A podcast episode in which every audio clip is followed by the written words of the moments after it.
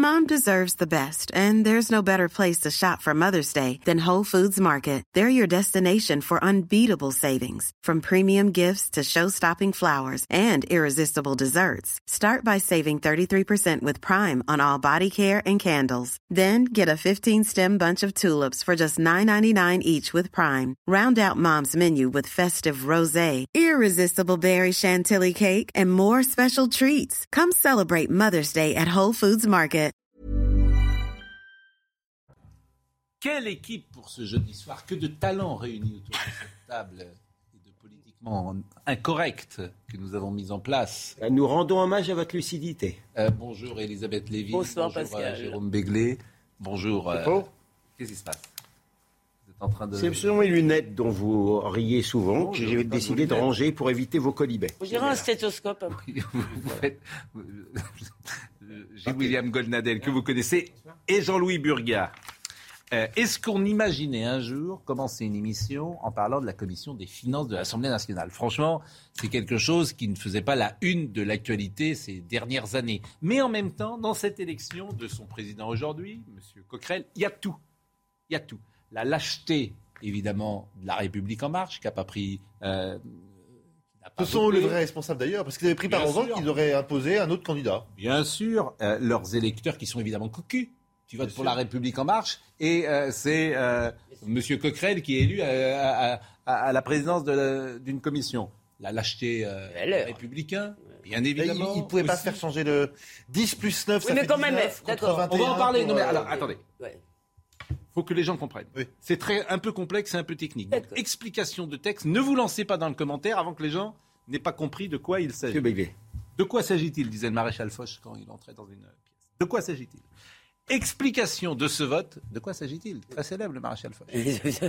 Explication avec Florian Tardif de ce vote, parce que c'est un vote qui a lieu en commission, avec des commissionnaires, et il y a 20 voix, en l'occurrence pour la NUPS, 11 pour le Rassemblement national, 8 pour les Républicains, et Charles de Courson, il y avait deux, et la majorité présidentielle n'a pas pris part euh, au vote. Florian Tardif, explication. Élection mouvementée au terme de laquelle c'est Éric Coquerel qui a été élu président de la commission des finances. Élection mouvementée. Pourquoi? Car il y a eu euh, trois suspensions de séance entre le deuxième et le troisième tour. Les députés ont tenté euh, d'empêcher le député de la France insoumise d'accéder à ce poste euh, stratégique. Les députés du Rassemblement national notamment qui estimaient que ce poste devait leur revenir étant donné qu'ils sont le premier groupe d'opposition ici au sein du Palais Bourbon. Ils ont tenté de nouer une alliance avec les membres les républicains sans pouvoir y parvenir. Vous l'avez compris, ce poste a été objet de convoitise car il donne euh, de nombreux pouvoirs comme celui de convoquer euh, le ministre euh, de l'économie et des finances ou bien de lever le secret fiscal pour un ci- citoyen, un simple citoyen ou une entreprise répondant aux nombreuses accusations à ce sujet. Éric Coquerel a voulu être très clair en expliquant qu'il n'y aurait pas de chasse aux sorcières mais que si la possibilité de lever le secret fiscal lui permettait de lutter contre l'évasion fiscale alors il ne s'en priverait pas. Alors, regardez le décompte, tel que nous le donnait à l'instant Florian Tardif. 21 voix à l'arrivée pour Éric Coquerel, 11 pour Jean-Philippe Tanguy des Rassemblements national et 9 pour les euh, Républicains. Ça, c'est le troisième tour. Le troisième tour. Mais avant cela, euh, il n'y avait que 20 voix pour la NUPS, il y avait 11 voix pour le Rassemblement national et 8 voix pour le LR et les deux de Charles de Courson. Et c'est ça qui est extraordinaire. Regardez le tweet de Florian Tardif, qui a suivi toute la journée le tweet. Jean-Luc Mélenchon a appelé Charles de Courson pour le remercier d'avoir respecté le Front républicain et de ne pas avoir accepté de voix du RN. Éric Coquerel explique avoir été, avoir été chercher la dernière voix qui lui manquait. Charles de Courson n'y est pour rien, dit-il. Mais, Il n'y est pas pour rien. oui, Charles de n'y est pas pour rien. En fait, c'est Charles de Courson. Charles de Courson a voté pour Éric Coquerel. C'est absolument formidable. Mais attendez. Et regardez, attendez, Pardon. Vous, commenterez après. Regardez par exemple ce qui s'est passé. Là, c'est une caméra indiscrète dans les couloirs de l'Assemblée nationale. Regardez cette scène.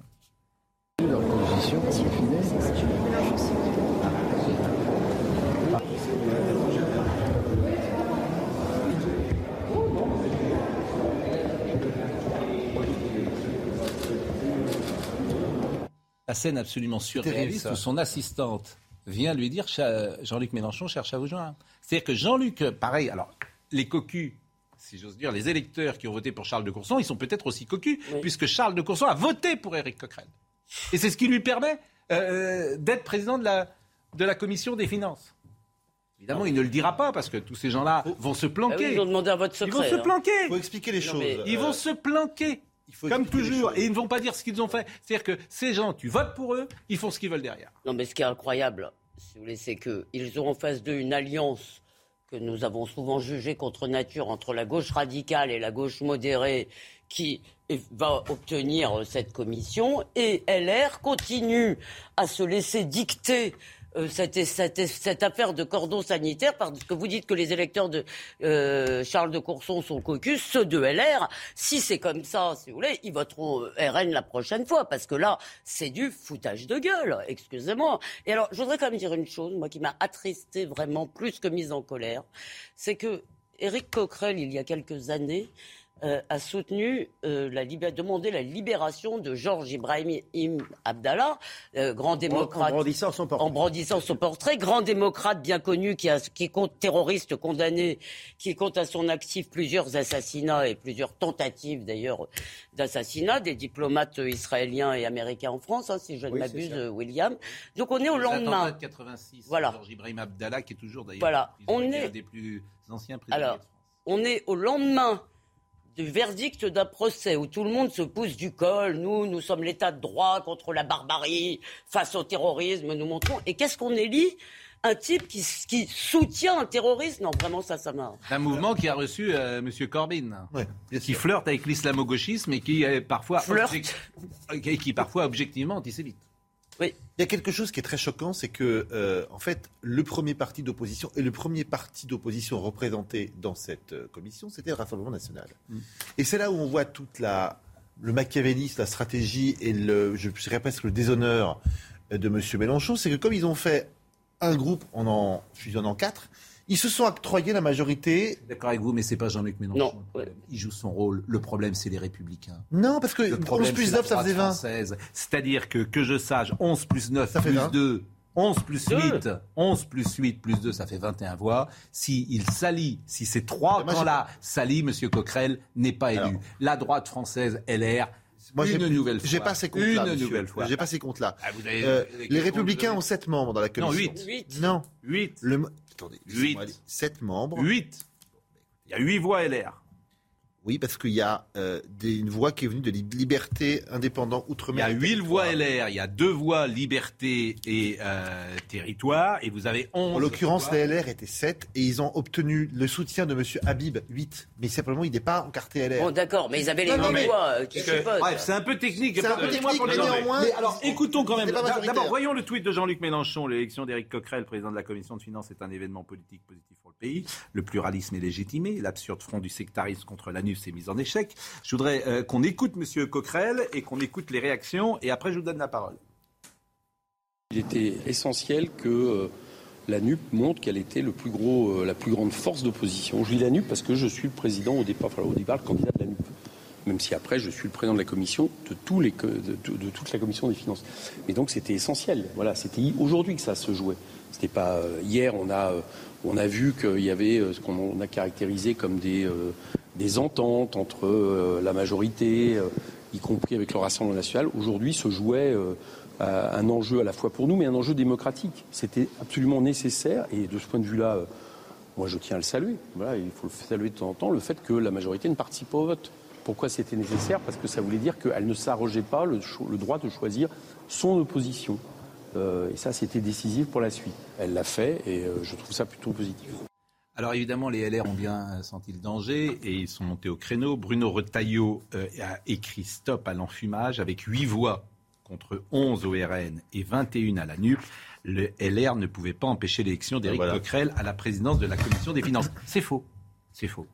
C'est faux. C'est objectivement faux. Le scénario que je vous donne, c'est-à-dire que, euh, je vous répète, 11 plus 8 plus 2, si ces, ces gens s'allient entre eux, ils gagnent. Qui est le doyen Parce qu'en fait, il n'y a, s'il y a il y a même pas de discussion, a la NUP, c'est à 20. Donc 11 plus 8 plus 2, ça fait 21. Mais ce qui est. Donc je suis désolé de vous le dire, euh, 11 plus 8 plus... D'ailleurs, c'est ce qu'il dit. Avec 8 voix contre 11 au RN, 8 et 11, ça fait 19, et il oublie les deux de Charles de Courson.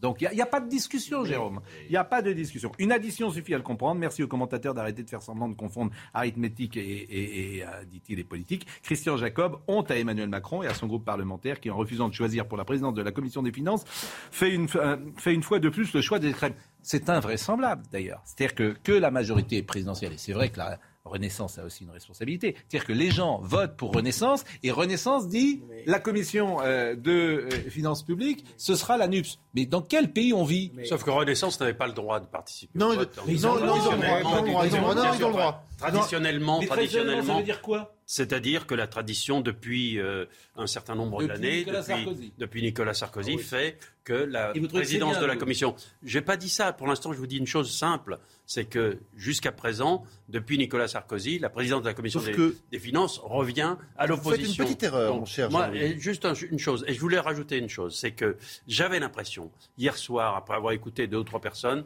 que la droite avait compris que ça, le sens de l'histoire pour elle, c'était à droite et pas à gauche.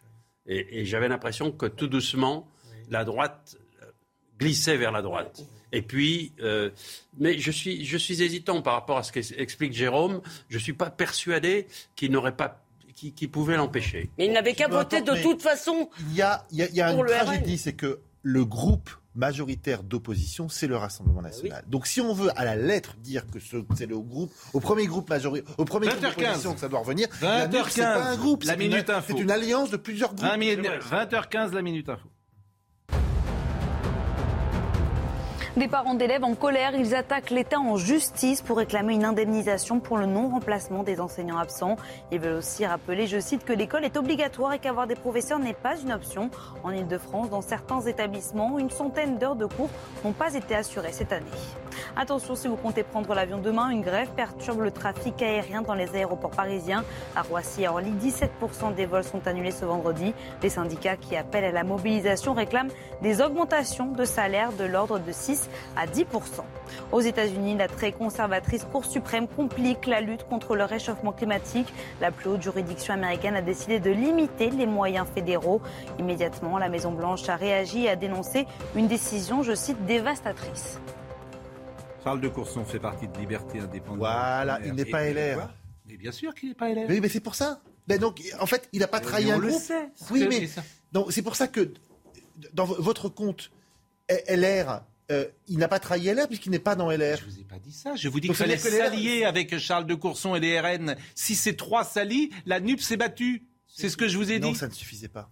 enfin, bon, euh, enfin écoutez, 8 plus 11 plus 2, arrêtez Jérôme. Pascal, ah. Dans Liberté, Indépendant, Outre-mer et Territoire, vous aviez M. de Courson et un autre. Et l'autre n'allait pas avec. Oui, n'allait pas avec M. de Courson, celui-là. Euh, mais, M. de Courson a voté pour la NUPS. Oui.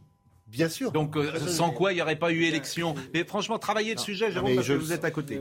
non. Non, mais vraiment, Jérôme, travaillez le sujet, vous êtes à côté. Si je peux dire un mot.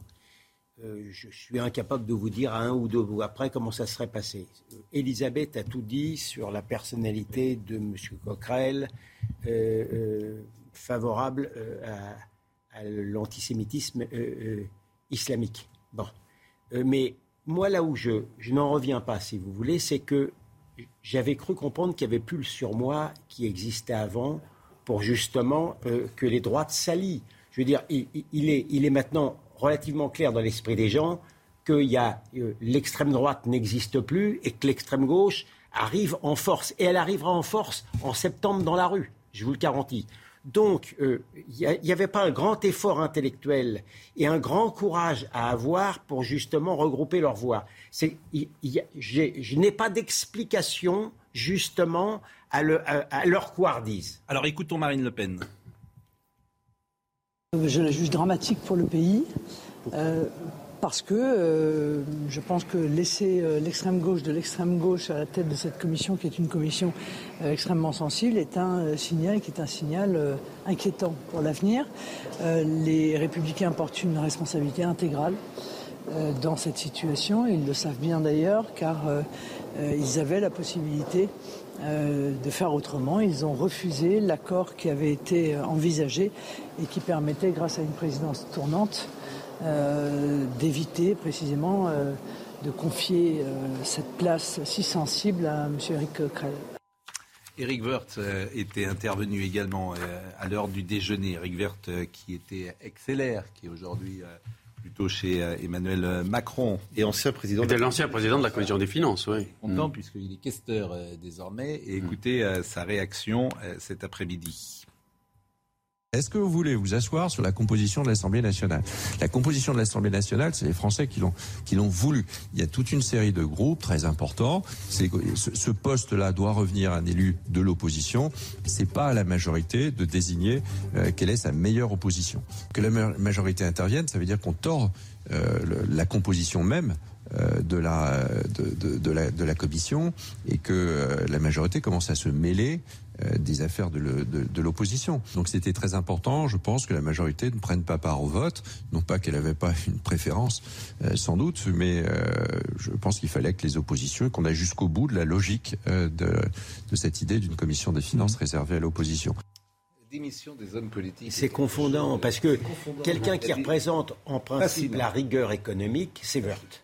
En général, hein, c'est pas un passionné, mais il est, il, il est rigoureux. Et il préfère donc, au nom de principes que je n'arrive même pas à comprendre, il préfère donc que la, que la commission des finances si importante échoue à quelqu'un qui est totalement irresponsable en matière d'économie et de finances. D'abord, je bien. euh, vois, pas pourquoi euh, Eric Woerth respecte l'esprit de, c'est pas une loi, mais le- l'esprit du fonctionnement de l'Assemblée nationale. Je le trouve respectable dans ce discours, d'une part. Ensuite, de la même façon que vous avez fait un procès à Madame Borne avant qu'elle arrive, euh, avant qu'elle agisse en tant que Premier ministre, en disant que c'est une femme de gauche, etc. Quel procès fait Ici, autour de cette table, il y a une procès moi, contre un procès à Madame Madame Borne. Borne. Il y a un procès contre Monsieur Coquerel avant même. Ah. Non, mais alors, avant ça- même- Ça fait 5 ans avant qu'il siège même- à la commission des finances. Donc avant on sait même- ce qu'ils vont, ce d'abord, qu'ils il est- disent, ce ça fait pensent, ce 5 qu'ils ans effectivement qu'il est à la commission Alors des finances. mais Il donc, a un euh, palmarès qui est il a un intéressant, palmarès, puisque euh, c'est un ancien anarchiste, repenti, anticapitaliste, je disais trotskiste provocateur, européen Ah bah, vous faites le portrait. Théorie, théorie, théorie Ça donne envie de voter pour Théorie- lui. Ah oui, théorie, absolument. théorie mondialiste, etc. Mais, Mais. Monsieur Coquerel, d'abord, quand je l'ai vu cet après-midi, il avait déjà avait une un look différent. Il avait une il avait un style différent. Jean-Louis- il avait. Ah oui. Je termine. Il avait. Non, non. Il était dans un style de, responsabilité Ouais, qui apparaissait différent. Non, mais Jean-Louis, qu'il est contre Pardon. l'institution de la Ve République. Tu, vous n'avez pas vous encore donnez- vu Monsieur Coquerel. Ensuite. Non mais je l'ai entendu, ça ne- fait des ne années. dites pas qu'il a des responsabilités extravagantes. Non, mais attends, il ne décide répondre. Ah, rien. Très important. Jean-Louis, on Il aimerait- décide rien. C'est bon, Il- Jean-Louis, il il faut voit des choses. faut lever le secret Il fiscal. Pardon, Oui, Jean-Louis, il est-ce qu'on peut répondre. Pardon. Donc, quand c'est Zemmour, on va chercher ses déclarations de tout. Marine Le Pen, on lui a reproché, peut-être à raison, peut-être à tort, d'être allée danser À Vienne. avec à Vienne avec des vieux fachos qui n'avaient pas de sang sur les mains, à ma connaissance. Donc le passé, dans ces cas-là, le, le passé des uns est intéressant. Quand c'est Papendiaï et quand c'est Eric Coquerel, il y a une blanchisseuse. Du passé, Voilà. faisons table Il y a une On va blanchisseuse. Non mais c'est extraordinaire. qui sont pas une blanchisserie. Non mais je, je suis en train de vous demander si on peut juger quelqu'un, pardon. Non mais Jean-Louis, euh, Éric Coquerel a vendu à Jean-Luc Mélenchon le tournant islamo-gauchiste. C'est lui qui l'a fait aller à cette manifestation avec des islamistes. C'est lui qui lui a vendu ça. Vous trouvez que c'est pas suffisant pour quand même avoir mais- envie euh, de pas lui voir Non, mais accéder non, à mais d'énormes Mais responsabilités? aujourd'hui, il avait une Ça n'était pas mon, ça n'était pas mon candidat, c'est pas mon candidat favori. Bah c'est alors pas- il était, je regardais son parcours politique quand il essayait de se faire élire dans des zones où il n'y avait pas d'islamo-gauchistes, c'est-à-dire dans le centre de la France, il faisait 2% des voix. Là, il a été élu parce qu'il est allé dans Vous le, avez 80 parlé, dans, euh, dans on va- le 9-3 et On va marquer voilà. une pause. Vous avez à Donc, la euh, tête euh, de la commission de la finance euh, publique en France quelqu'un qui est contre nos institutions, ouvertement, contre nos institutions. Anticapitaliste. Anticapitaliste. Antilibéral. Anticapitaliste, antilibéral, Contre la police. trotskiste, etc., qui dit que la police tue, etc. Et La République En Marche, les LR, et, euh, l'ont mis, mis en place. Non, mais parmi ces, Et après, on s'étonne que le Rassemblement national parmi, augmente. parmi ces titres de gloire. Après, on s'en étonne. Bah, ces si vous êtes électeur, si vous êtes électeur aujourd'hui euh, en France, quand vous votez pour la République en marche ou quand vous votez pour les Républicains, vous avez Éric Coquerel à la tête de la commission des finances. C'est ça que ça veut Mais dire. parmi ces titres de gloire, soyons justes, il a quand même accompagné euh, des migrants pour occuper la basilique Saint-Denis. C'est quand même, euh, Non, mais c'est- Mais c'est quand même ce pays, ce J'ai- pays est fascinant. j'ai- Mais on va marquer une J'ai pause. jamais dit qu'il était membre du, du Mais il Rassemblement était bien national. coiffé, Non. il avait une Et M. Woerth trouve ça très bien. Non, Oui, M. oui, Woerth, d'accord. il, il respecte, Oui, il une- respecte une euh, tradition qui date de 20 une ans. tradition républicaine Ah oui, qui et qui date de fait 20 que ans. cette Assemblée nationale, enfin, 15. Cette 15 ans. Assemblée nationale, C'est enfin, représente le pays. 15 Mais non, il il la le respecte pas. Le premier groupe, c'est le RN. Ça vous gêne que cette Le Assemblée premier nationale groupe d'opposition, premier c'est groupe, le ça fait- RN. C'est ça qui me gêne, c'est n'est que pas vrai. on accepte que quatre groupes se mettent ensemble Bah pour passer un candidat, alors que si on prend à la lettre cette, fameuse tradition, le premier groupe d'opposition, c'est le RN. Enfin, je sais que ça gêne, mais c'est comme ça. Ils en ont 89 euh, à l'Assemblée nationale Enfin, quand le- on la LFI en a que 75. La NUP se salit, mais alors si oui. le LR était parti avec deux ou trois Mais ans. oui, Voilà, c'est toujours la même chose. C'est ça Mais qui bon. me gêne. L'intimidation Mais continue c'est- à mais marcher. Continuez, hein. Continuez. Non, mais, les euh, électeurs, ils comprennent. Enfin, Ils là, comprennent. là, ils n'ont pas pas de voter, enfin, je Non, crois. mais Ah, quoique, quoique. Bah, la euh, pause. quoique. Je suis pas sûr que cette législature dure cinq la ans, hein. Pause, La pause. est- Alors, d'ailleurs, ça dure que au bout d'un an, Oui. ça se faisait pas généralement. Mais le président de la commission, en fait, Oui. il est nommé pour un an. Oui, Ah bon donc euh, Ah Il est renouvelé tous les ans. Il est renouvelé la, tous les la ans. catastrophe exactement. annoncée est Mais courte. hein, l'année prochaine, euh, Ça va être long. tenter que l'Assemblée nationale soit toujours là l'année prochaine. Ah, qui peut la a Enfin, en un an, on peut faire des dégâts. hein. Il peut pas. Il est 20h29, la minute info.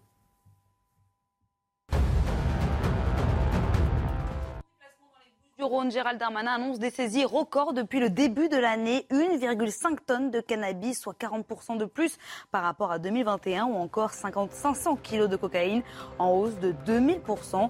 Le ministre intérieur qui estime qu'à Marseille, je cite, la police reprend du terrain. Les déceptions, la déception est immense ce soir au Festival des Eurocaines à Belfort. La première soirée est annulée après un important orage au cours duquel sept personnes ont été blessées. Ce soir, Stromae et Bob Sinclair étaient notamment les têtes d'affiche pour ce qui devait être la soirée d'ouverture. Un rideau de fer est en train de s'abattre entre la Russie et l'Occident, c'est ce qu'a affirmé aujourd'hui le chef de la diplomatie russe, Sergei Lavrov, qui a même ironisé que les Occidentaux fassent attention et qu'ils ne se coincent pas les doigts dedans, a-t-il ajouté. Les Occidentaux qui poursuivent toujours les sanctions prises à l'encontre de Moscou face à son invasion en Ukraine. Le Covid. Le Covid avec euh, le professeur Delfrécy qui était ce matin sur RTL. Assez Il s'en va. Il s'en va? Quitte euh, le, le conseil scientifique. Bon. Oui, il l'a annoncé. Et vous nous annoncez ça sans Bien précaution sûr, mais vous savez. Et alors, et alors, ce qui est intéressant, c'est que euh, il est venu, euh, symboliquement, c'est important, parce qu'il est venu sans son masque. Et il a été rassurant, dites donc. Et oui, parce qu'il n'avait pas son masque. Avant, il venait avec son masque. Donc, quand je l'ai vu sans son masque, j'ai dit, tiens, Il voulait vous faire plaisir. oui. On va. Non, ça ne va pas gâcher l'été, parce que euh, nous sommes vaccinés. Euh, et finalement, ce qui est important, c'est non pas l'infection, mais le retentissement avec le nombre de formes sévères et de formes graves, et le retentissement sur le système de soins. L'offre de soins en face, hein, puisque c'est une balance entre les deux, elle est plus faible parce que voilà, vous, vous entendez tous, vous savez tous que le système de soins ne, ne va pas très bien en ce moment en France, et que donc il suffit qu'il y ait une bascule d'un nombre d'hospitalisations plus grand lié au Covid sur un système de soins qui est fatigué. Et, et- et il va y avoir une, une balance difficile, je dirais fin juillet, début août. Je vous dis, je ne devrais pas le dire, mais il faut bien quand même se mouiller de temps en temps. Je, je crois que nous allons tenir. Hein. Euh, que nous allons tenir parce que euh, nous, si, à condition de, de deux points importants, c'est reprendre la vaccination chez les plus âgés, hein, Alors. pour éviter euh, les- la forme sévère et les formes graves, et se réinterroger sur, non pas l'obligation, mais un certain nombre de recommandations pour éviter les contaminations, pour essayer de les limiter un tout petit peu. le bon sens semble l'emporter à la fin du Covid, c'est-à-dire qu'il faut protéger les gens fragiles. Et peut-être laisser euh, les oui, autres euh, euh, tranquilles. sans, sans vouloir de faire de procès d'intention à M. Delfrécy, les gens qui, euh, justement, comme avant, étaient un petit peu in- inquiétaient un peu les gens, ont tellement été rabroués médiatiquement que c'est une posture quand même plus aisée, mais peut-être sincère, hein, je- de prendre celle-là. Maintenant, c'est Golnadel qui prend le relais. C'est gentil, j'aime bien cette expression rabroué médiatiquement. Oui. Euh, effectivement, on était sur un plateau où on est- ces gens-là étaient rabroués médiatiquement. En général. vrai. En général. L'OMS est plus euh, alarmiste. hein. L'O- L'Organisation mondiale de la santé a dit ce jeudi s'attendre à, de- à des niveaux élevés de Covid-19 cet été en Europe et, à- et appelle à, à surveiller le virus de près après un triplement des cas quotidiens depuis un mois. Mais, euh, Mais si je comprends bien, ça circule, mais comme il n'est pas grave, c'est pas grave que ça circule, si vous me permettez cette euh, amalgame. Non, oui, non, c'est- Il y a 150 000 personnes qui sont testées poussé. positives. oui. Il y en a 900 et quelques euh, aux urgences. Et visiblement, ce, ce BA4, BA5, BA5. BA4, BA5, euh, on l'attrape facilement, mais il vous C'est fait, un rhume. Il vous fait euh, de rhume. pendant trois jours. Non, honnêtement, c'est un peu plus qu'un rhume. C'est un peu plus qu'un rhume. Oui. Un rhume. rhume. Bah, ça te. T'es très fatigué. Décrivez-moi les Ça dure plus longtemps. Vous n'avez jamais eu le Covid quel- Si, je l'ai eu, mais alors c'était. une- Ça a Si duré un Covid lambda, si t'as un Covid lambda, pendant 8 jours, t'es cuit. T'es cuit. Tu peux tousser aussi, tu peux. euh, bon, Là, il y a Begley t'es- qui nous explique qu'il est, que c'est une forme très atténuée. Non, non, non, c'est pas exact. t'es Euh, fatigué. Bon, t'es vraiment fatigué. Et puis, euh, 8 âge. jours plus tard, t'es encore fatigué. Donc, t'as une euh, paren- mise en parenthèse de 15 jours. Mais pendant les 8 jours où tu reprends, t'as plus de fièvre, etc., mais t'es quand même fatigué. Et contagieux Ça, c'est le. pour le- Non, ça, c'est le le- Covid lambda. C'est pas un rhume. Mais C'est ce que nous a dit euh, euh, Robert Sebag lundi. Oui, c'est pas Il nous a expliqué que c'était plus long, mais pas dangereux. Voilà. Oui. Donc, euh, Mais- c'était plus long. Trois semaines plus tard, euh, il n'y a pas de. D'accord. tu Convenons qu'on a beaucoup Il n'y a pas de progressé. décompensation, etc. Convenons qu'on a beaucoup progressé sur les symptômes de la maladie et ce que ça a provoqué, et que donc on, on a le droit de pas dire la même chose Il aujourd'hui. est moins virulent surtout. Il est moins virulent. Il est moins dangereux, disons-le.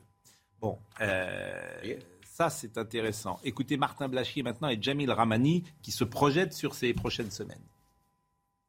On imagine un peu qu'il va se passer avec ce BA5, ce qui s'était passé avec le Delta l'année dernière, c'est-à-dire un début de vague en juillet, mais qui est très très vite cassé par le contexte estival. Et probablement que cette fin de BA5 se fera plutôt autour de septembre-octobre, avec une circulation pendant l'été qui se fera essentiellement chez les jeunes. Donc non seulement je pense que le pic ne va pas trop tarder, et je ne pense pas du tout que ça va gâcher les vacances des Français. C'est pour ça que euh, les gens sont plutôt euh, rassurés et que les alarmistes se font rares. Même les plus alarmistes disent qu'il n'y a pas de drame et qu'il faut rester vigilant. On ne peut pas dire qu'on va passer des vacances, euh, tranquilles, pépères. Ça, ça n'est pas, possible. Euh, par contre, euh, il faut donner des armes à la population pour se défendre. Quelles sont les armes dont nous disposons? Vous le savez tous, hein, c'est la vaccination, c'est la quatrième dose. Or, euh, 8 millions de personnes éligibles à la quatrième dose ne sont pas vaccinées. Donc ça fait une bonne réserve pour le virus. Alors ça, il a peut-être raison, c'est-à-dire que les personnes les plus fragiles et les plus de 60 ans notamment doivent sans doute aller se faire vacciner. C'est important. Oui, oui, mais. euh, On n'a rien à objecter On en avec parlait, en les deux vieux, sur, en- on, en a tant parlé, que- on, on envisage de En le tant faire. que doyen de cette assemblée, je peux vous dire que j'ai deux copains, entre autres, de mon âge, qui, qui l'ont attrapé il y a dix jours, et que c'est un moment difficile. À nouveau, il faut s'isoler. À nouveau, il y, a, il y a de la fièvre, il y a de la toux, il y a tout un tas de choses, et de la fatigue qui traîne. Donc euh, voilà, c'est. Mais ce qui est intéressant, c'est que personne là, on semble quand même faire un tout petit peu plus confiance à la responsabilité individuelle. Je n'ai pas le sentiment. Alors la, la SNCF, par exemple, recommande l'usage des masques. Donc moi, je prends le métro. Dans le métro, il y a quand même pas. Oui, le métro, vous savez, ce trou noir avec des là, gens oui, dedans. Vous savez, vous voyez ce que c'est? Enfin, j'en ai entendu Oui, parler. Vous en avez entendu parler. Donc dans le c'est métro, très bien. dans le métro, il y a des gens qui les mettent, mais qui ne vous regardent pas de travers parce que vous, vous n'en avez pas. Et dans le fond, on va laisser ça à la responsabilité de Autre chacun, sujet. Pas mal. Autre sujet, sujet euh, grave. Ce mercredi, un chauffeur de taxi a été euh, condamné pour viol et agression sexuelle sur trois femmes et il a été condamné à six ans de prison, dont deux ans ferme, ce qui évidemment a, a surpris. Ce qui est surprenant, c'est qu'il a été euh, donc euh, condamné, c'est le viol donc a été reconnu, mais ce qui surprend, c'est la faiblesse de la peine. Si par exemple il avait été relaxé, on- n'en parlerait peut-être pas ce soir. Mais le Vous fait qu'il soit condamné pour viol et si peu pour viol nous étonne. Aux assises ou au correctionnel Assises. Aux assises L'une de ces victimes en larmes a publié une vidéo sur les réseaux sociaux estimant le verdict injuste et a lancé un appel au secours. Karine s'est exprimée en exclusivité dans Morandini Live ce matin. Vous l'avez peut-être vu euh, chez Jean-Marc Morandini. Je vous propose de l'écouter à deux reprises. D'abord, elle nous raconte les faits. Je rentrais du travail, euh, en fait, un, soir de, enfin, je rentrais du, travail au, au restaurant que je fermais. Il devait être, je sais pas, à minuit. J'ai été abordée par un chauffeur de taxi qui, qui me disait que c'était, c'était dangereux de se promener tout seul le soir comme ça et qui proposait une course gratuite pour me ramener chez moi. Et je vous l'ai fait assez rapidement parce que c'est un c'est un peu difficile. Pardon. J'ai même plus de larmes. Je suis désolée. Euh, et en fait, euh, une fois dans son taxi en bas de chez moi, euh, un peu plus loin, il, il, m'a forcé à faire une fellation et il, a passé ses doigts partout. Enfin bref, et, pour lui, tout ça, c'était normal. Après, il m'a demandé mon numéro de téléphone, il, il m'a laissé, et aujourd'hui, il dit qu'il comprend pas parce que pour lui, tout ça, c'était consenti. Alors pour ces faits, le chauffeur de taxi, je le répète, âgé d'une trentaine d'années, a été condamné à 6 ans de prison, 4 assortis d'un sursis probatoire et 2 fermes, mais aménageables. L'accusé est donc ressorti libre du tribunal et le parquet d'Evry-Courcouronne a fait appel de cette décision à l'audience. L'avocat général avait réclamé une peine lourde. Il avait demandé 12 ans de réclusion criminelle, la peine maximale étant de 15 ans, assortie d'un suivi socio-judiciaire de 7 ans. Deuxième témoignage de, de Karine qui a vu son euh, violeur sortir libre. On dénonçait en fait un prédateur sexuel qui a du coup écopé d'une peine de 6 ans de prison, dont deux fermes avec un aménagement de peine. Donc je l'ai vu partir libre du tribunal avec sa petite famille. Euh, en fait, la présidente a dit que nous, les partis civils, nous n'avions pas dû comprendre en fait cette peine. Mais oui, effectivement, en fait, je ne je comprends pas. Je comprends pas que ce soit possible. Je veux dire, c'est pas possible. On peut pas dire parce qu'il n'a pas commis de viol depuis qu'il a été placé sous contrôle judiciaire que c'est bon en fait. Le mec est bien. Hein, que tout va bien et qu'il a parce qu'il a un enfant une situation stable, tout va bien parce que nous nos situations elles sont pas stables. Hein. En fait, on nous a dit que le procureur doutait en fait euh, de, de, de ses capacités à faire appel ou pas par rapport au dossier. Il pense que peut-être en cours d'appel on nous donnera encore moins et peut-être que en fait finalement on sera plus des victimes en appel. Mais moi je suis désolée, j'ai pas du tout cette vision-là des choses. Je pense que si on a été, s'il a été reconnu coupable une fois, il le sera reconnu une seconde fois et que sa peine ne peut qu'être plus lourde. C'est pas parce qu'il a une gamine qui doit pas aller en prison. Ça fait 25 ans qu'on m'élève en me disant que la justice de ce pays, elle est juste, elle sera juste. Donc, donc oui, j'ai confiance en la justice, mais aujourd'hui, oh, pardon, hier, elle nous a trahis. Et j'espère qu'elle va réparer ça parce que je sais qu'elle est capable de ça aussi. Alors, si je vous ai demandé, c'était les assises, parce que parfois c'est correctionnalisé, un, pour aller plus vite, et deux, effectivement, c'est souvent, ce sont souvent des peines plus sévères.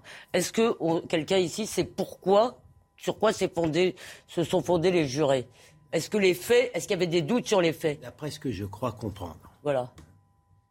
D'après ce que je crois comprendre, l'accusé contestait les faits.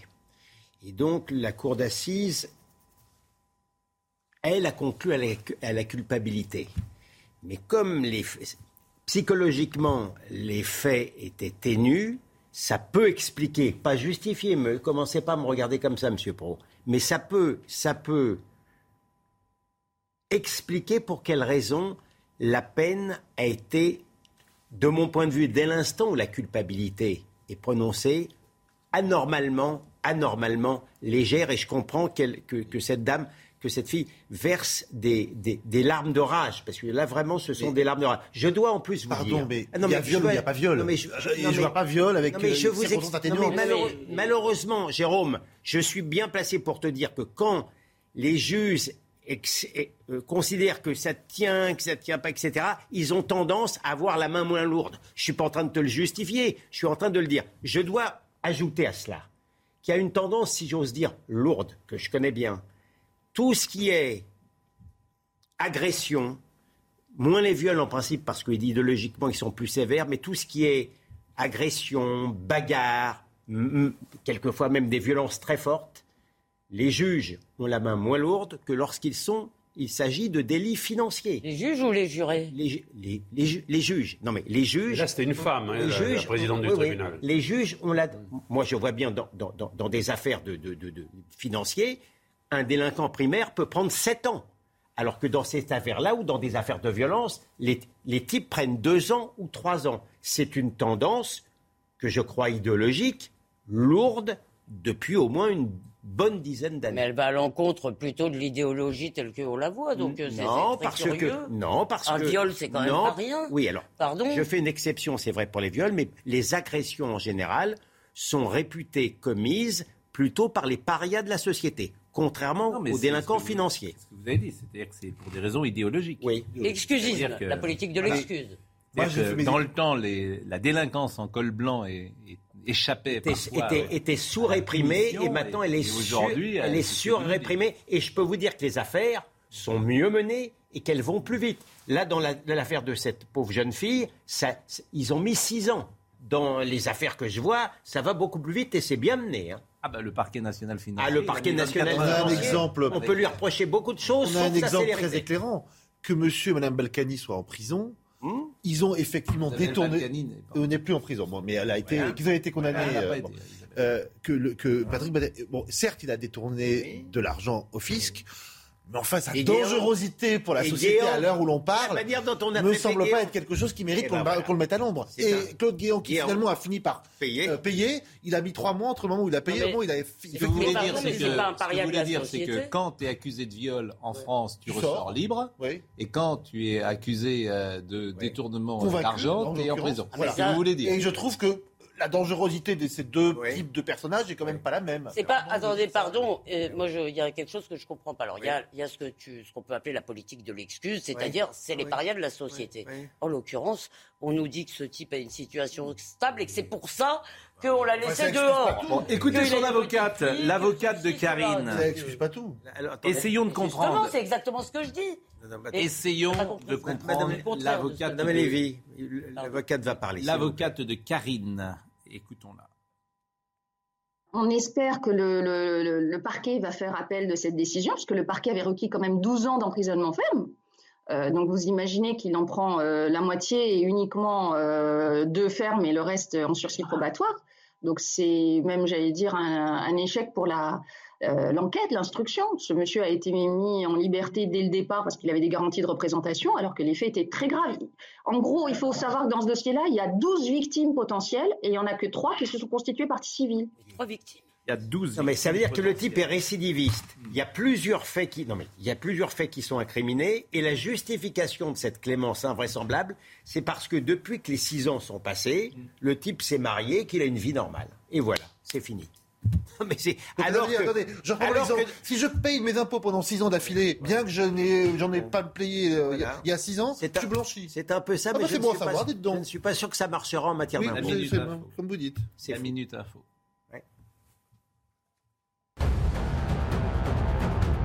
Elisabeth Borne prononcera son discours de politique générale mercredi prochain à l'Assemblée au Sénat, l'occasion pour la Première ministre d'exposer devant les députés les grandes orientations de son programme de gouvernement. Sur cette déclaration, la question d'un vote de confiance n'est cependant pas encore tranchée, selon Matignon. Le nombre de tests Covid a de nouveau franchi la barre des 2 millions en une semaine contre 1,6 million la semaine précédente. Une nouvelle illustration de l'accélération de la septième vague de l'épidémie, alors que les autorités sanitaires continuent d'appeler les plus fragiles à se faire administrer une quatrième dose de vaccin. Les réquisitions au procès du violeur de la Sambre, 20 ans de réclusion criminelle ont été requis ce matin à l'encontre de Dino Scala. Pendant 30 ans, il, est inlassablement allé chasser de la fille, chasser de la femme, a plaidé la première avocate générale. Le prédateur a fait 56 victimes mais n'a avoué que pour 40 d'entre elles. l'avocate de Karine tout à l'heure. Elle s'exprimait avant que le parquet d'Evry-Courcouronne a fait appel et fait appel. Euh, je rappelle que depuis, le parquet a fait appel de cette décision et à l'audience, on le rappelle aussi, l'avocat général avait réclamé une peine lourde. Affaire donc à suivre. Donc c'est pas seulement la justice en tant qu'institution qui est en jeu là, parce qu'on a affaire à un jury populaire. C'est ça qui me fascine. Oui, mais Et- Enfin, on sait qu'un jury populaire peut être légèrement orienté par Oui. des magistrats professionnels. Oui, c'est vrai, mais bon. dira le contraire. Non, c'est vrai. Non, je dis pas le contraire. Alors c'est vrai que le- les thèmes de la sécurité sont des thèmes extrêmement importants euh, en ce moment. On a le sentiment euh, d'un ensauvagement euh, du pays avec des affaires qui remontent dans toutes les villes, des villes, je cite souvent la ville de Nantes, les villes de Rennes, les villes de Montpellier, les villes de Paris, les villes de Bordeaux, on l'a vu avec le Stade de France, qui a été là aussi un marqueur euh, de, notre époque. Et je vous propose de voir euh, ce qui est arrivé à Julie Berthollet, qui est une musicienne d'origine suisse, installée à Paris, qui a subi deux agressions euh, traumatisantes, pour le moins, dans la même matinée. Voici et regardez ce sujet tout à fait étonnant. jeudi 23 juin dans le 9e arrondissement de Paris, lorsque la violoniste Julie Berthollet est violemment agressée par un homme sur le quai d'une station de métro. Il m'a arraché euh, les colliers et les, bracelets que j'avais parce que je, porte toujours des, bijoux parce que je trouve ça joli. Et euh, du coup, je suis tombée. Il m'a, il m'a griffé en me les arrachant. J'ai voulu remonter quelques marches pour, euh, pour rattraper mes affaires. Il m'a repoussé, j'ai remonté encore et là j'ai aperçu qu'il avait une lame et, euh, et il m'a jeté dans les escaliers donc euh, j'ai eu le souffle euh, coupé et je me suis retrouvée par terre. Une scène qui s'est déroulée dans l'indifférence générale. Seule une agent de la RATP est venue lui porter secours. Une agression traumatisante pour la musicienne. Depuis l'agression, j'ai peur dès que je suis dehors, euh, dès que je suis dans la rue. Mais euh, j'espère que ça va passer avec le temps. Quelques minutes avant l'agression, un autre homme avait tenté de lui dérober son téléphone. Pour Julie Berthollet, c'en est trop. Face à l'insécurité, la violoniste souhaite quitter Paris et retourner vivre en Suisse. Et tout ça s'est passé en pleine journée, quoi, quasiment, avec le regard des uns et des autres, et personne euh, n'intervient. Euh, écoutez de nouveau Julie Berthollet qui parle de la passivité euh, de tous ceux qui regardaient. Les gens continuaient de, de passer pour aller prendre leur métro euh, sans s'arrêter. Et euh, alors que, j'étais à terre et qu'on venait de m'agresser, la seule personne qui, est venue me demander si ça allait, c'est euh, la jeune femme de la RATP qui avait son bureau juste en face. Et euh, toutes les autres personnes autour n'ont pas réagi, même ceux qui physiquement avaient l'air de, de pouvoir faire quelque chose. Personne après s'est arrêté pour me demander si ça allait. La France Orange Mécanique, personne n'est à l'abri en France. Et alors maintenant, Non, ça, quitte, le- ça quitte les. Ce C'est-à-dire que dès que tu sors, tu sais pas ce qui peut arriver. Un couteau, une remarque. C'est ça la vérité. avec, avec des efforts qui sont faits. On voit la RATP, par exemple, euh, qui essaie de- de- de- d'organiser euh, des sortes de, de- de filtrage. euh, on le voit souvent. Mais c'est vrai que euh, les moyens ne sont pas. Les moyens ne sont pas. Si, si, si. des Non, non, mais- filtrages. Et j'ai- on, a, on a même des situations qui sont assez étonnantes. Euh, Voilà, c'est passé dans le métro, je- la RATP l'autre jour, le, le chef de train d'un métro dans lequel je me trouvais a annoncé par haut-parleur dans les wagons attention, un voleur est dans la voiture numéro 1, près de la porte numéro 2. Vous imaginez un peu que dans une situation comme celle-là, ce que ça peut donner comme ambiance à l'intérieur pardon, mais moi, moi j'ai des nièces de 17 ans, 10 euh, un peu plus âgées. Maintenant, elles, elles sortent, elles habitent Paris, elles sortent sans leur montre, elles enlèvent leur oui. montre. Non mais c'est quand même, pardon. on ne roule plus dans Pardon, Paris avec que- sa- avec sa montre Jean-Louis, c'est vraiment fatigant. Oui, je sais. Je viens de vous écouter, je Non, viens de c'est vous écouter, c'est quand même pas possible. C'est vraiment une manie, quoi. Donc, un, il y a ça. Deux, j'aimerais savoir si les gens sont vraiment indifférents ou s'ils ont peur. Et trois, Ils ont peur. et je- oui. Mais oui, mais en même temps, personne ne va la réconforter après. Donc c'est ça qui me frappe. Ah, Et- Alors ils ont peur, ils ont. Ouais. Et troisièmement, troisièmement, euh, peut-être. Alors je suis vraiment euh, navrée euh, pour cette violoniste qui va repartir en Suisse et c'est bien triste pour nous. Elle avait acheté un appartement à Paris. Je l'ai lu dans l'illustré. Mais le fait que ça passe les frontières va peut-être susciter un peu de réaction. Je crois même pas. Bon, alors merci, je vais me flinguer. Merci. Si je peux me permettre. Merci de doucher, mais. Si je peux me permettre euh, cet aspect un peu polémique, euh, elle incrimine peut-être à raison les gens qui sont autour d'elle. Euh, J'ai vu que cette jeune personne qui veut maintenant partir à l'étranger a donné un concert pour les migrants euh, avant. Euh, Il y a quand même un rapport euh, que maintenant personne ne conteste entre l'insécurité et l'immigration. Vous voyez ce que je veux dire? Ah bah oui. Eh ben On ne oui. connaît pas l'identité des, des agresseurs, il faut être prudent. Oui, mais est-ce que, je peux me, est-ce que je peux, Mais il a raison en général. est-ce que je peux me laisser aller à, à- d'accord avec vous, Non, mais- mais Monsieur Pro, est-ce que je peux me laisser à cette grande imprudence de penser qu'il y a une, il y a un lien entre l'insécurité et l'immigration? Vous laisse Donc, libre en de vos l'espèce, paroles. rien. je vous je laisse veux dire de vos paroles, mais je me dois, en tant que modérateur, même Vous si avez- je peux... euh, Vous faites merveilleux, vous faites merveilleusement votre travail de modérateur. Je dis. J'ai compris, mais j'ai compris, donc je vous réponds. D'accord, ouais. Je mais dis- vous avez raison, William. Simplement, comme nous sommes euh, euh, quand même compatissants, vous avez raison. euh, il y a un pas. rapport clair. euh, ce sont des... Alors écoutez Robert Ménard sur la sécurité. rien à ma Non, non, compassion. La sécurité qui est le problème numéro un, peut-être un des problèmes numéro un en France. Et Emmanuel Macron, manifestement, n'a pas pris euh, la mesure D'ailleurs, le sondage Faites-vous confiance à Emmanuel Macron pour répondre à vos attentes en matière de sécurité 57% des Français peuvent penser euh, non. Faites-vous confiance à Emmanuel Macron pour répondre à vos attentes en matière de sécurité. Ça, c'est au- auprès de la population euh, plutôt euh, classée à droite. 77% des gens disaient non. Écoutez Robert Ménard, qui est maire de Béziers. c'est un des échecs incroyables de, de M. Macron. Enfin, on- honnêtement, c'est pas un sentiment d'insécurité. Dans bien des endroits, il y a moins de sécurité. Euh, vous le voyez, tout le monde le voit, ça saute aux yeux. Il faut dire qu'on a eu des ministres de l'Intérieur. M. Darmanin, c'est un, un- peu moins que les autres. Mais avant, c'est Castaner et avant, c'était une vraie catastrophe. Oui, là, c'est une des, une des raisons qui, par exemple, ont fait que moi, j'ai voté pour Marine Le Pen. Et vous allez voir ce qui va se passer cet été. Que, effectivement, euh, ce qui se L'été passe. du vivre Donc, si on résume, cet été, Covid, euh, attaque à main armée. L'été du euh, vivre ensemble, et- on avait et pollution des plages, on- non mais. L'an dernier, euh, Éric Zemmour avait appelé ça l'été du vivre ensemble, c'était pas cas. mal. Donc, pour avoir On est- assisté, on est- on est On calme avec sûr. une manière un peu de résignation.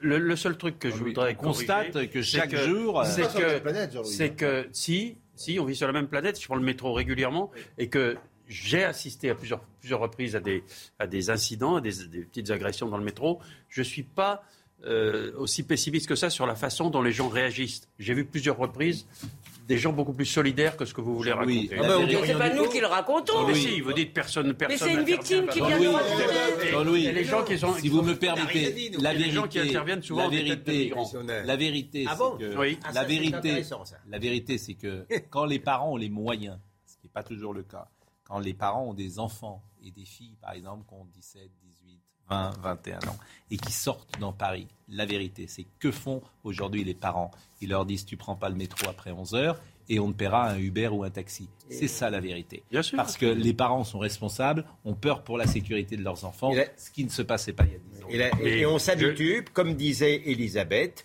euh, euh, on retire euh, sa montre. C'était, c'est la situation qui existait déjà au Brésil ou Il y a longtemps aux États-Unis, à, 20 ans. New- à New York, il y a Voilà. 40 ans. Si vous, aviez York, une, si 40 vous ans. aviez une fille de 20 ans aujourd'hui et qu'elle sortait dans Paris, vous lui diriez quoi après minuit? Mais il est évident, il est évident que la situation, se- la situation s'est dégradée depuis un Bon, certain bah, nombre c'est tout, c'est point. évident. C'est tout. Mais Raisonnons ne- comme ça. Ne, Raisonnez ne pas. décrivez pas Paris Je vous pose une comme, question comme New simple. York dans les années 70. Non, c'est pire. Non, Vous c'est avez pas raison. pire. Non, Non, je- non, non. Vous avez raison, c'est pire. Mais Jean-Louis, vous vous rendez pas compte. hein. Non, mais je circule autant que vous, je me prends le métro. Julien Pasquet. Comment allez-vous, cher Julien? Très bien, et vous? Eh bien, écoutez, Vous avez fait une très- belle émission encore. hein. Nous avons fait une émission. Alors, la commission des finances, c'est un sujet qui demande à être expliqué. Ben, on va euh, essayer de le faire, ouais. J'espère qu'on y est bien parvenu, notamment grâce à Jérôme. On vous laisse, Jérôme. Une Jérôme, vous restez si Non vous voulez, un Ah, merci. poil différente. Mais c'est un sujet que je trouve passionnant parce qu'il y a tout dans ce sujet. Mais on va en parler. euh, de- d'une forme de lâcheté du politique et également cette manière de cocufier en permanence Mais vous voulez rester, Pascal? les électeurs. Pourquoi vous resteriez pas avec nous Non, euh, je reste pas, vous avez raison. Euh, On va en parler de cette euh, affaire de la commission des finances et la question de, de la soirée, c'est est-ce que la droite finalement a trahi ses électeurs en choisissant LFI plutôt que RN pour la présidence et ce poste hautement symbolique et clé surtout? La détresse de Karine, on l'a vu chez vous Pascal et on va y revenir, qui a vu son agresseur ressortir libre de son procès d'assises. Euh, la confiance en Emmanuel Macron autour de la question de sécurité qui diminue encore une fois aussi et puis le Covid. Pour le moment, pas de restrictions, seulement des recommandations. Mais jusqu'à quand? Ah ah. Et euh, je, je terminerai en disant que Julie Berthelet est une jeune violoniste qui avait gagné haut la main le premier concours de jeunes prodiges en interprétant avec brio Vivaldi. Et euh, j'invite tout le monde à revoir euh, ce moment absolument exceptionnel. Corinne, Corentin Brio était avec nous ce soir. À la réalisation Arnold de Cara, à la vision Mélanie, au nom Raphaël Lissac, au son Raphaël Lissac. Merci à Benjamin No qui était de retour, Lucas Busutil et Corentin donc Brio. Julien Pasquet tout de suite. On est jeudi, donc demain soir c'est vous. Ah oui, je vais essayer d'être à la hauteur. Mais vous, Vous me prêtez un costume Ça ne sera pas facile. Mais bien sûr, Ah vous y serez. Euh, merci. Et nous, on se retrouve euh, demain matin. When you make decisions for your company, you look for the no brainers. And if you have a lot of mailing to do, stamps.com is the ultimate no brainer. It streamlines your processes to make your business more efficient, which makes you less busy. Mail checks, invoices, legal documents, and everything you need to keep your business running with stamps.com. Seamlessly connect with every major marketplace and shopping cart. Schedule package pickups and see your cheapest and fastest shipping options from different carriers. With rates up to 89% off USPS and UPS rates. And with the Stamps.com mobile app, you can take care of mailing and shipping wherever you are. Make the same no-brainer decision as over 1 million other businesses with Stamps.com. Sign up with Code PROGRAM for a four-week trial, plus free postage and a free digital scale. No long-term commitments or contracts. That's Stamps.com. Code PROGRAM.